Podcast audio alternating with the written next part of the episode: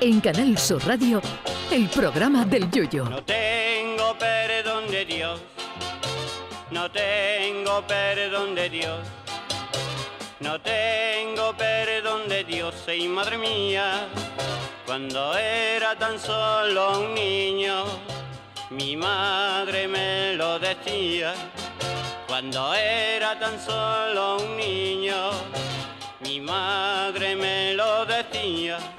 Antiguamente la caída más comentada de la historia fue la caída del Imperio Romano.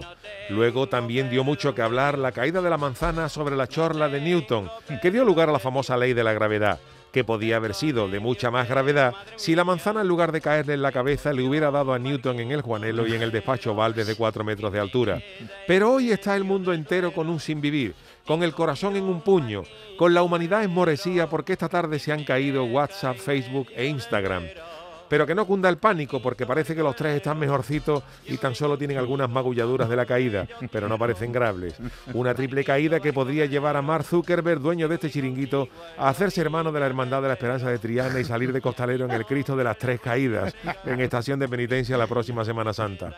A los que ya tenemos más de medio siglo, las únicas caídas que nos eran habituales eran las del rey emérito, cada vez que iba a esquiar a Vaqueira Beret y otras estaciones de, esquí, como aquel real pellejazo en la estación suiza de Que le provocó una rotura de pelvis y que hizo incluso que el grupo Burning le compusiera a su majestad la canción Mueve tus caderas para ayudarlo con la rehabilitación.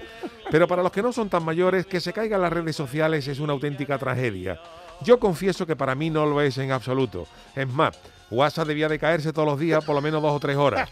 Como mínimo de 4 a 6 de la tarde. Ah, vale. Sin el famoso pitito de la aplicación que llevo yo un día a la mar de tranquilito. Y fíjense, si somos carajotes, que se ha tenido que caer el sistema entero de mensajería para que hoy hayamos vuelto a hablar por teléfono. Hoy, hoy ha habido gente que se ha tirado dos horas hablando por el móvil.